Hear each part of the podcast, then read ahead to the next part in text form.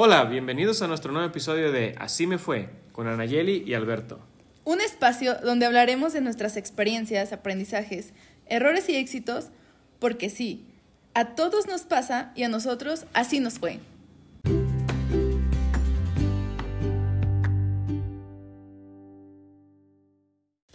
Hola, hola, bienvenidos a un nuevo episodio más de Así me fue, su podcast favorito. Aquí me encuentro con Alberto. ¿Cómo estás, Alberto? Hola, hola, ¿cómo están? O en este día, bueno, día que se graba, domingo, 10 de enero de 2021, estrenando año, todo el mes de enero es de estreno de año. No estén fregando que, no, ya 10 días ni madres. Son 30 días, los primeros 30 días. Después nos van a sobrar 335. Esos ya están, eh, esos ya. Eso ya es de un año usado. Ya es de un año usado. Pero, ¿qué onda? ¿Cómo andan o qué? Ah, no, ¿cómo estás tú? Ahorita te contesto, ¿no? Eh, sí, esperemos. Un día vamos a hacer un, un en vivo y que se, escu- que se podamos leer los, los comentarios. Sí. Y ahí sí ya. A lo mejor no he escuchado, pero ya van a tener este voz. Muy bien. Yo estoy apenas saliendo del resfriado de la semana pasada, ya me siento mejor. Yay, no es coronavirus. Qué bueno, no, no es.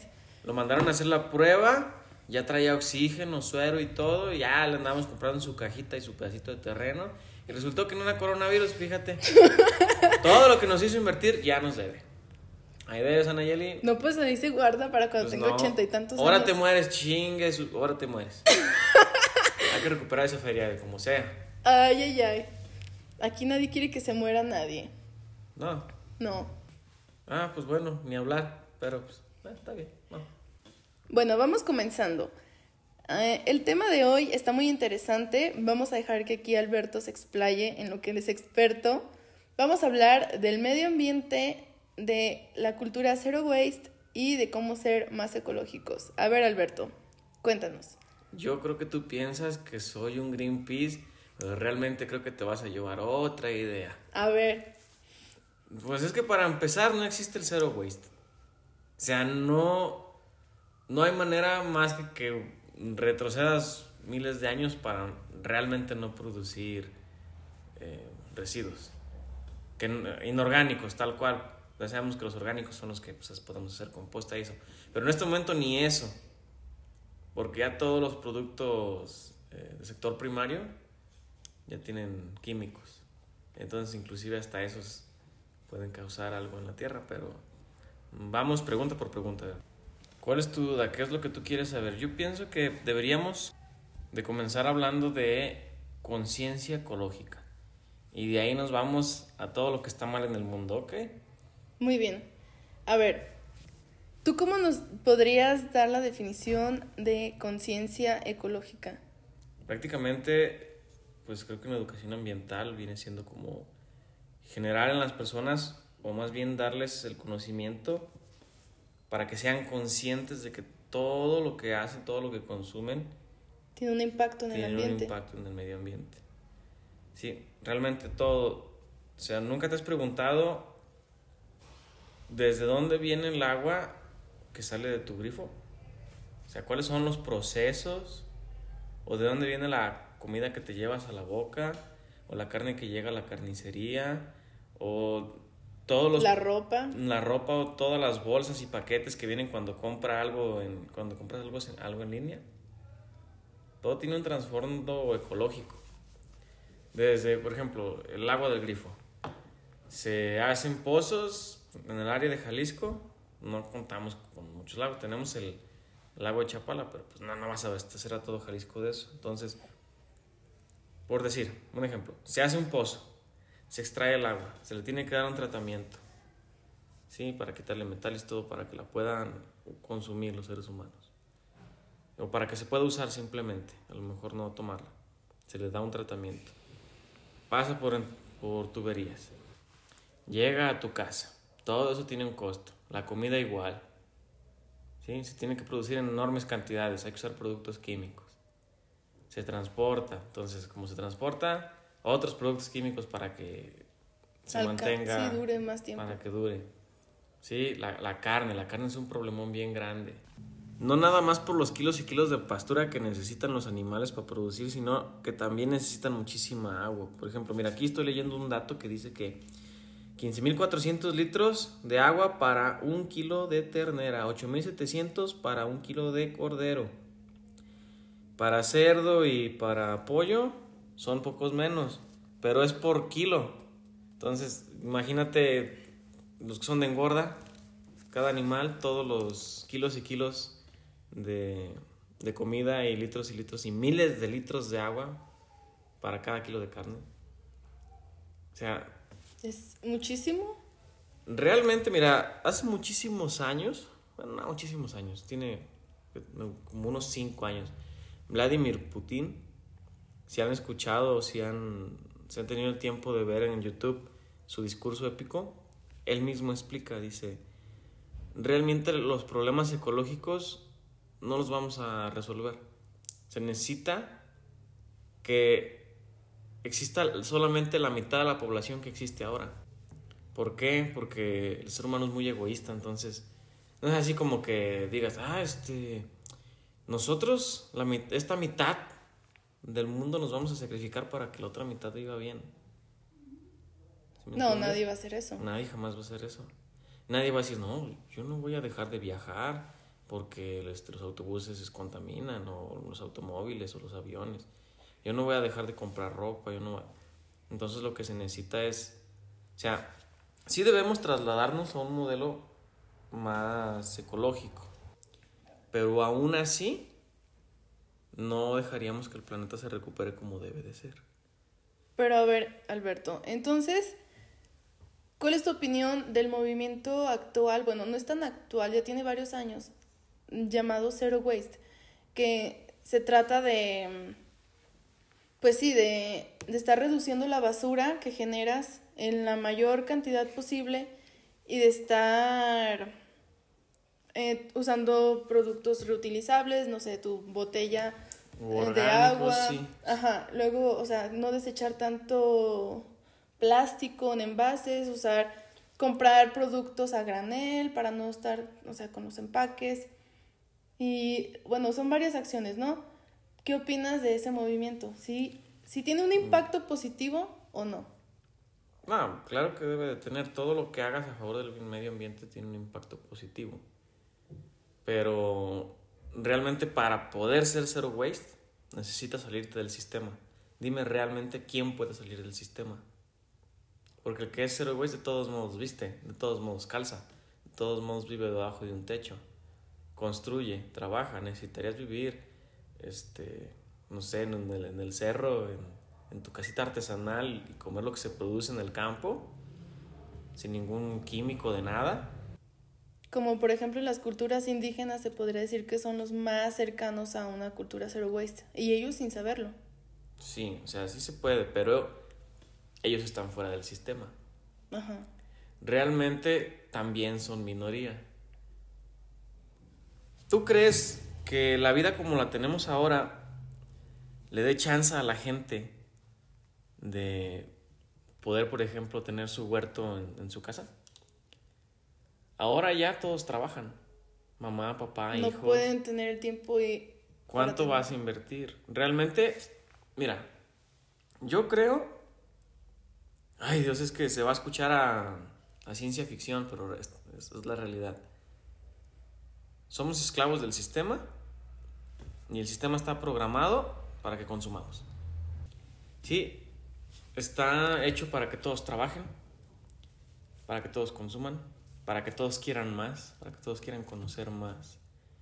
Inclusive, eh, dime, antes podían, se podían tener muchos hijos, ahora, pues, ¿qué? ¿cuántos te gusta que pueda tener una familia? Uno o dos. Uno o dos. Estamos hablando ya de cualquier, casi cualquier parte del mundo. Sí. Sobre todo los que están en transición y los primermundistas. Nosotros como México este, parecemos jaula de conejos. Sin embargo, los que... Este, Pero ya hay cada vez más, más personas que tienen esa mentalidad de pocos hijos. Sí, pero la mentalidad se generó por la necesidad. Yo te aseguro que si las personas tuvieran más tiempo libre, ganaran más dinero, tuvieran más libertad, la cantidad de hijos a lo mejor sería eh, menos preocupante. Hay dos movimientos, los cuales no voy a mencionar, pero ustedes saben cuáles son, que están frenando en una minoría un crecimiento poblacional. Y yo como ingeniero ambiental, como ecológico, como Greenpeace, como me vean, a mí eso es lo que se me hace bien de esos, pero lo estoy viendo del lado ecológico. Realmente son movimientos populares, realmente son moda, le duela a quien le duela. Sí van a ser algunas personas que digan, no, el movimiento es real, sí, estoy de acuerdo, pero a fin de cuentas son modas.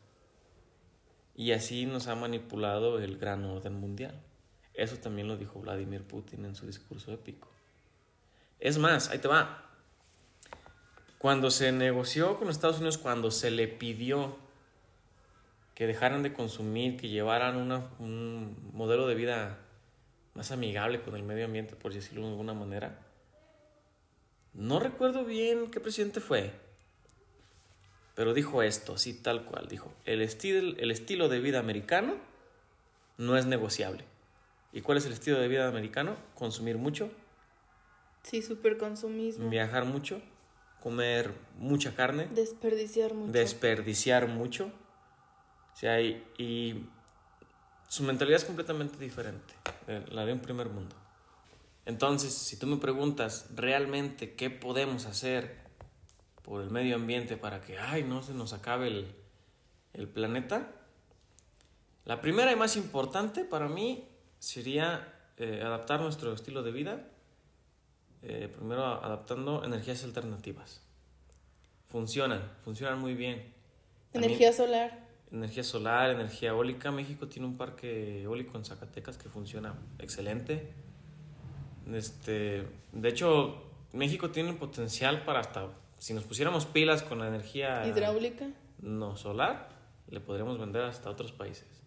Porque globalmente estamos en un, en un punto muy, muy bueno. Sí, con buena recepción de sol. Inclusive este, economistas de Estados Unidos lo han dicho, México está en un muy buen lugar. O sea, no nada más en el mapa, hasta en el pinche espacio.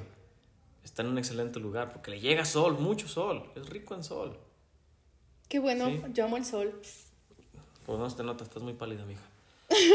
Pero, o sea, hay muchas energías así que se pueden eh, adoptar.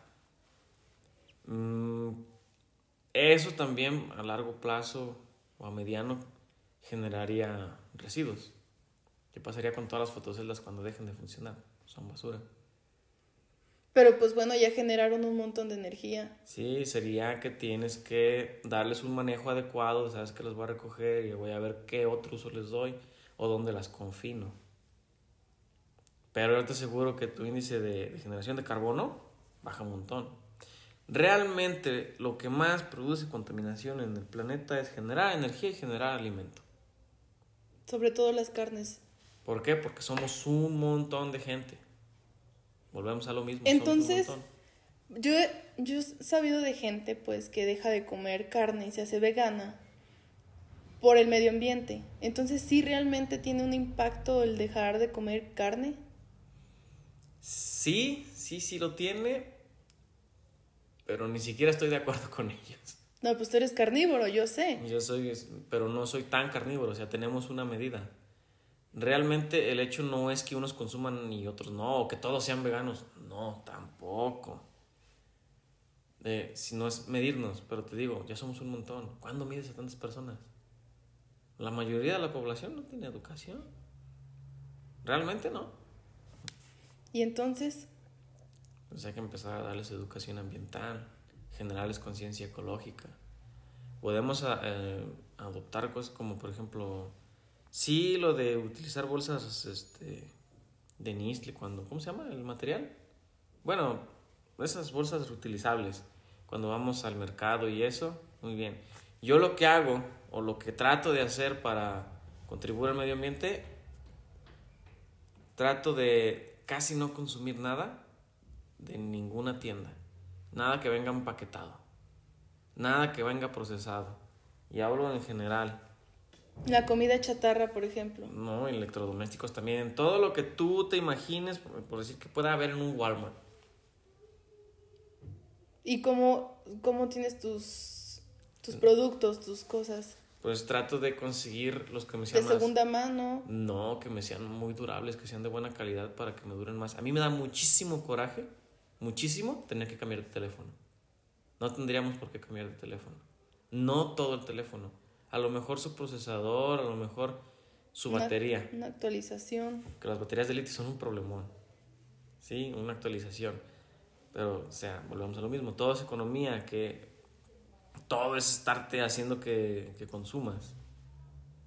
Sí, pues de repente que para tu trabajo, pues una computadora, para la escuela también la computadora. Para todo eso se necesita la minería. Y la minería es súper contaminante. Y hay muchas maneras de educar a la población. Hay muchas películas muy buenas. Está la de Before the Flood de Leonardo DiCaprio. Es un documental. Se los recomiendo, está muy bueno. Eh, se- prácticamente él viajó por algunas partes del mundo para ver pues, la explotación de ciertos recursos, para hablar con ciertas personas. Él incluso estuvo en la ONU. Eh, les voy a dar la, no sé, una, una partecita donde él habla de un cuadro que se llama El Jardín de las Delicias del Bosco, que habla de los tres tiempos del ser humano, ¿no? Cuando empieza, cuando está en el auge y cuando está en su decadencia. Y hay muchas cosas de la tercera parte de esa pintura, de la decadencia, que ya están pasando. Las guerras, las disputas, los desacuerdos, O sea que ya estamos en... ya estamos Declive. entrando al declive.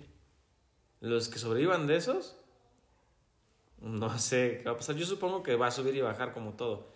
Hay una parte que se me hace inclusive hasta graciosa, donde la música, eh, notas musicales, ya no están escritas en papel.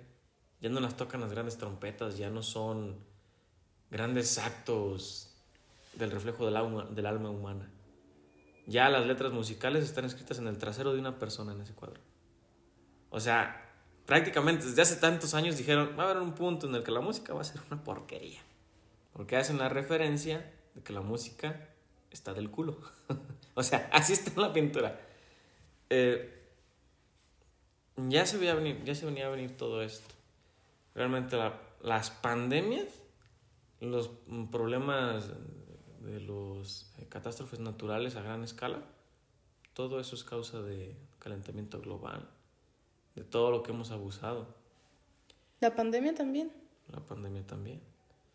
Mm, Las superbacterias, Están lo- congeladas, ¿no? No, es que eh, no nada más son las que están congeladas, sino las que ya existes, las que ya existes, las que ya existen Mutan. tienen la, les das la capacidad de mutar. Porque habiendo más calor, sabes que los organismos pues, se adaptan más fácil. Entonces, a lo mejor una bacteria pequeñita, insignificante, que era cualquier gripa, ¡pum! Algo más complejo que el ser humano ya no pudo controlar, que ya no pudo combatir. Si seguimos así, la siguiente pandemia va a acabar con todos.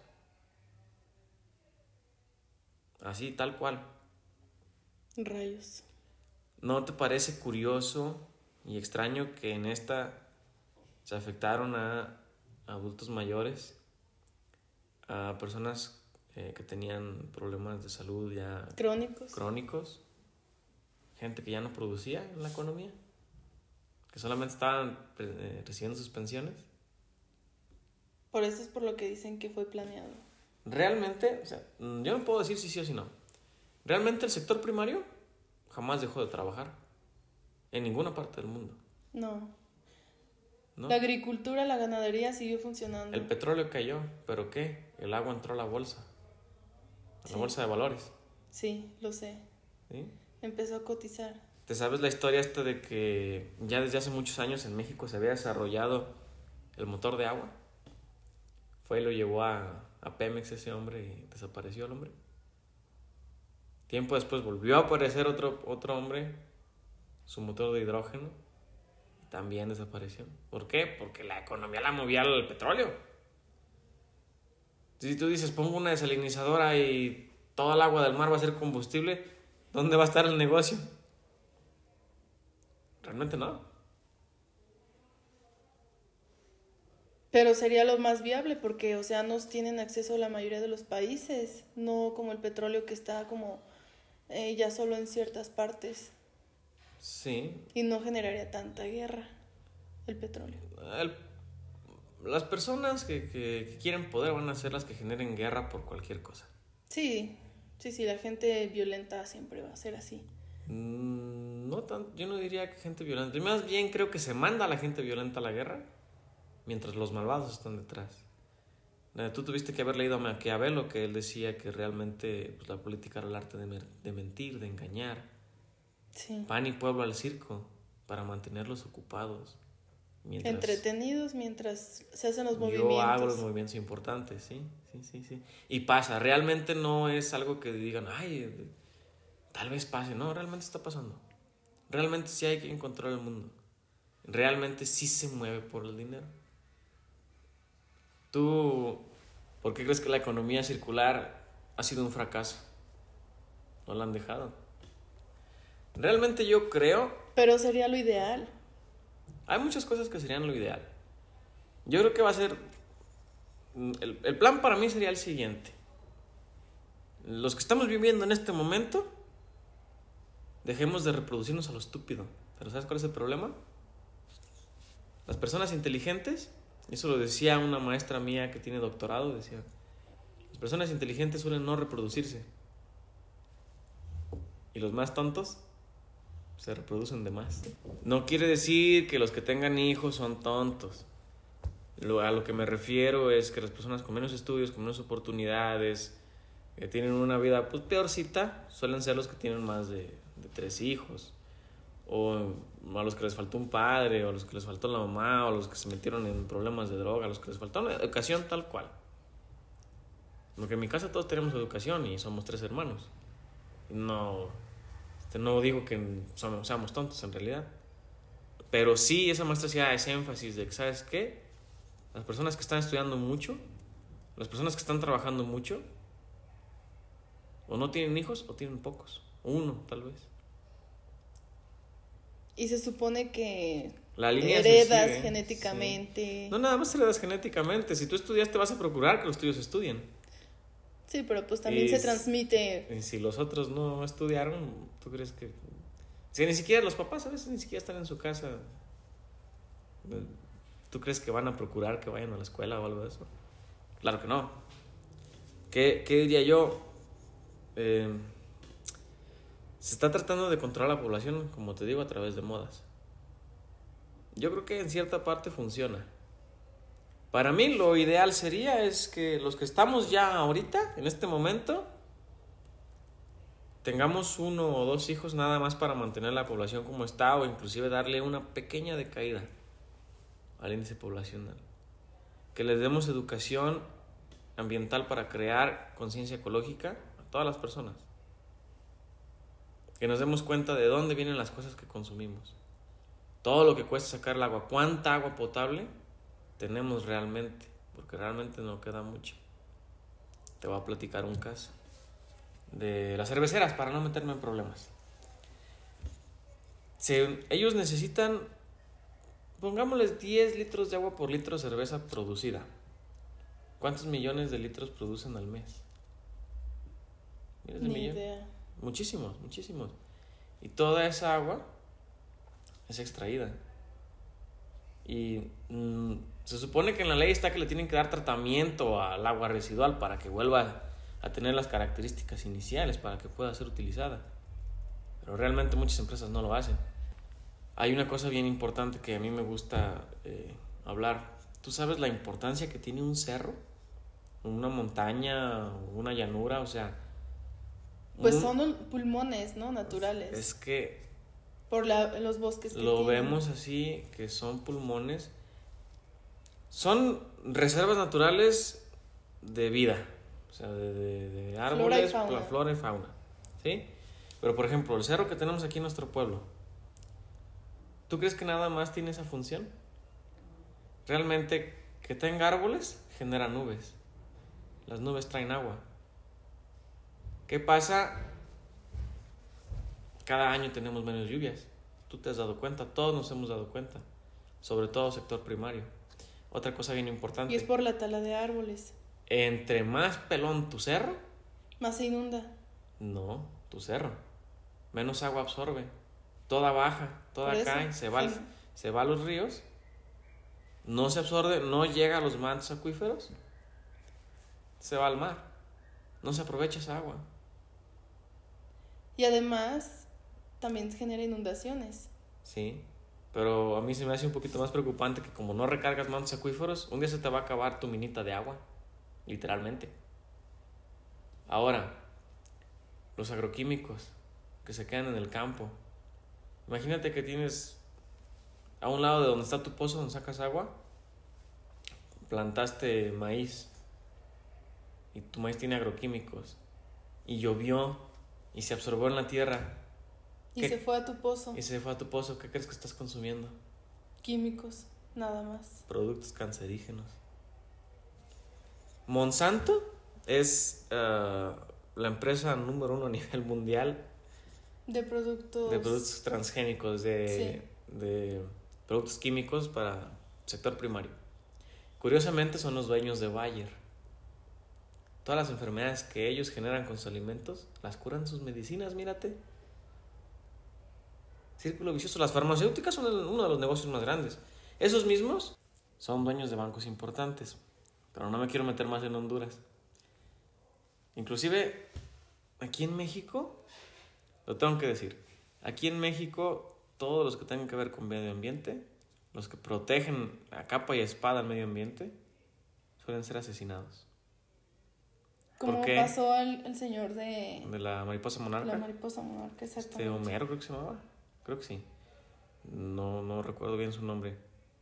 Entonces, mi consejo sería que no debemos de preocuparnos por lo que no podemos controlar, hablando de manera ecológica. Pero, pero, lo que nosotros podemos hacer es educarnos, tratar de, de utilizar lo menos posible, de reciclar, a todos nuestros residuos, más darles un, un fin, no nada más tirarlo, ¿sabes? Exigirle a tus gobernantes que se pongan pilas con sus reglas y normativas y sus leyes en cuestión de agua, en cuestión de medio ambiente, en cuestión de, de industria, de residuos, ¿sí? No le vamos a ganar al planeta tal cual. No le vamos a ganar, no le vamos a ganar al sistema económico. Lo que podemos hacer es educarnos únicamente, ser conscientes de lo que hacemos y nuestra conciencia hará el resto. Tampoco vale la pena desvivirse y dejar de ser y dejar de disfrutar. Yo disfruto mucho la carne y no voy a dejar de comer carne, pero sin embargo ya sé que no debo de comer todos los días. Es muy egoísta pensar que el ser humano no merece su final. Realmente todo el tiempo lo ha estado buscando. Realmente el ser humano va a llegar a su final. Lo que no queremos es que sea de una manera catastrófica, horrible, como le hemos imaginado mucho tiempo. En algún momento nos vamos a extinguir. No, sí. Por eso que quieren viajar al espacio, ir a Marte y todo ese show. Tal vez se logre. Esperemos que sí, esperemos que realmente el ser humano trascienda más allá de los límites. Pero no le vamos a ganar a la naturaleza. Porque el ser humano es así, o sea, nos gustaría que fuera un fin, ¡pum! rápido, ya, se acabó. Pero no, nos va a pasar como en esta pandemia. Va a ser de poco a poquito, poco a poquito, y cada vez van a ser cosas peores y peores y peores. Y no nada más van a subir los fuertes, van a tener que ser una combinación de fuerza e inteligencia porque va a haber pruebas importantes que el ser humano va a tener que, que pasar. Literal como en las películas de ciencia ficción. Literal, como las películas de ciencia ficción. El que vio Mad Max, no sé si sea así, si vaya a ser así realmente, pero te das cuenta que Bueno, es una probadita las, de cómo va. las peleas van a ser. ser por modos de energía, como en este caso el combustible, comida y agua. Las personas van a, no, no van a gozar de la mejor salud, como ahí se vio. Sí, No sé si la viste, que ya es que muchos tenían tumores o malformaciones y eso. Cada vez van a ser más y más comunes. Pues es que por lo mismo de tanta, lo mismo que decías, los productos transgénicos, los químicos. Sí, Ay, no. pero no te preocupes. Realmente creo Esperemos ya no estar para cuando eso pase. Hasta cierto punto el ser humano también se va a adaptar a eso. Sí, no lo dudo. Vamos a cambiar nuestro estilo de vida. No nos va a gustar, pero se nos va a obligar a que así sea. Pues sí, con esta pandemia ya todos estamos queriendo que vuelva a la normalidad que teníamos, que estaba, que estaba de la chingada, como estábamos viviendo. Si crees, yo creo que estábamos muy a gusto. Estábamos muy a gusto, pero haciendo mucho daño al planeta y entre nosotros. Digamos lo que... Sí.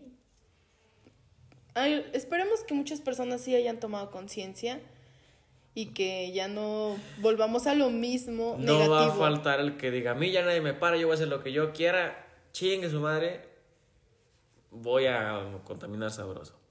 Somos una peste, Nayeli. Realmente si fuéramos tan inteligentes como presumimos que somos, esto jamás hubiera pasado. Así se hubieran comido el animal que tú quieras. ¿Sabes qué proyecto me gusta? Me gustaría empezar con a lo mejor un huerto urbano en mi casa. A lo mejor ahorita no tengo el tiempo, realmente no necesita mucho para invertir, pero eh, a alguien que fuera muy nervioso, muy apocalíptico, lo que yo le recomendaría es que leyera mucho. Manuales de supervivencia, inclusive los rusos tienen uno de cómo empezar de cero. Y no me refiero a encerrarse en un búnker, pero sí de, de dónde y cómo sacar agua, cómo producir alimento, cómo generar este microambientes o así para que tú puedas Subsistir. subsistir. Casi casi creo que lo siguiente va a ser vivir en burbuja. Va a estar canijo.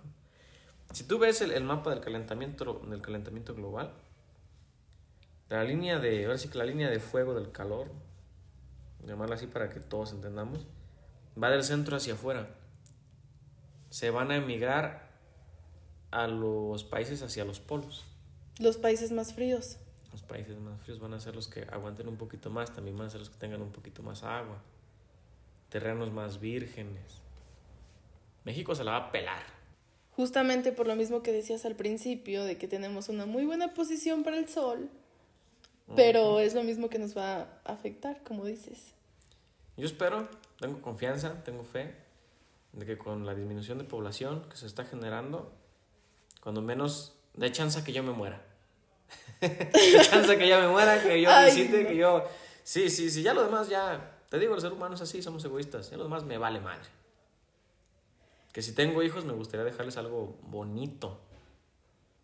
¿Sí? Pero ya muerto, ya que chinga me va a importar. La verdad. Lo que quiero es tiempo.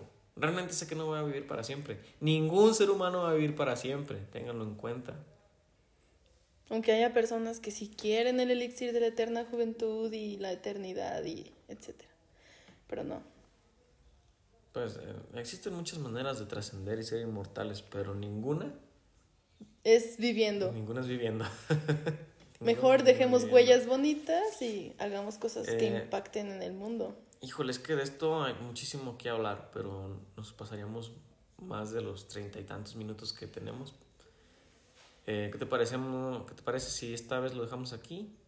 Sí, yo me, yo casi no hablé el día de hoy por lo mismo de que este es tu tema, tu expertise, pero es muy interesante este tema y esperemos que, aunque sea alguna persona, le haya quedado algo y que comience a investigar y a tomar conciencia sobre el impacto que estamos generando cada quien.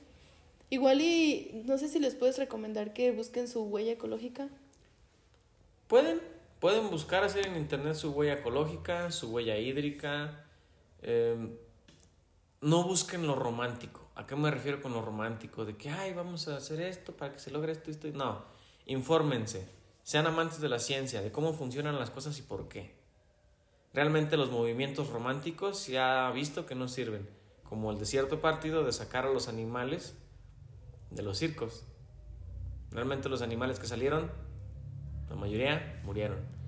Hay gente que realmente ahí te das cuenta que no saben que dice que los zoológicos hacen mal a los animales porque los tienen encerrados y maltratan. No es cierto. Realmente tienen sus veterinarios y se les vacuna y se les alimenta y se les reproduce. Ahí es donde te das cuenta que se puede mantener la especie. ¿Por qué? Porque afuera nada te asegura que nadie los va a cazar o que el cambio climático no los va a matar. O que van a sobrevivir y adaptarse. Bueno, yo supongo que a lo que se refieren es que se, de alguna manera, si tú sueltas un animal del zoológico, no puede vivir mucho tiempo fuera porque nunca aprendió a, Pero de manera natural a, sobrevivir. Pero tampoco les gusta que estén encerrados. Amigos, yo lo escuché de un experto, zoólogo, veterinario. Esos animales ya están acostumbrados a esa vida. Pues así como los perros se hicieron domésticos y no eran domésticos. Es lo mismo. Realmente sí hay que darles un espacio según... Digno. Sí, claro que sí, en eso estoy de acuerdo. Pero el simple hecho de que mantengas a tu especie viva ya es una ventaja, completamente. Pero bueno, ya vamos muy largos. Si tienen alguna duda nos pueden escribir, nos pueden mandar este mensaje de Face y en algún comentario en YouTube. Después podremos alargar este tema. Se, ahora sí que se resuelven dudas. Pero este, por hoy lo dejamos aquí. Sí, igual si tienen alguna alguna idea de tema que quieran que tratemos aquí, por lo que saben que nosotros podemos ayudarles, adelante, nos pueden comentar. Y es todo por hoy. Que estén muy bien, cuídense mucho y escúchenos en el siguiente episodio. Bye. Empresas de cualquier lugar patrocínennos. Adiós. Adiós.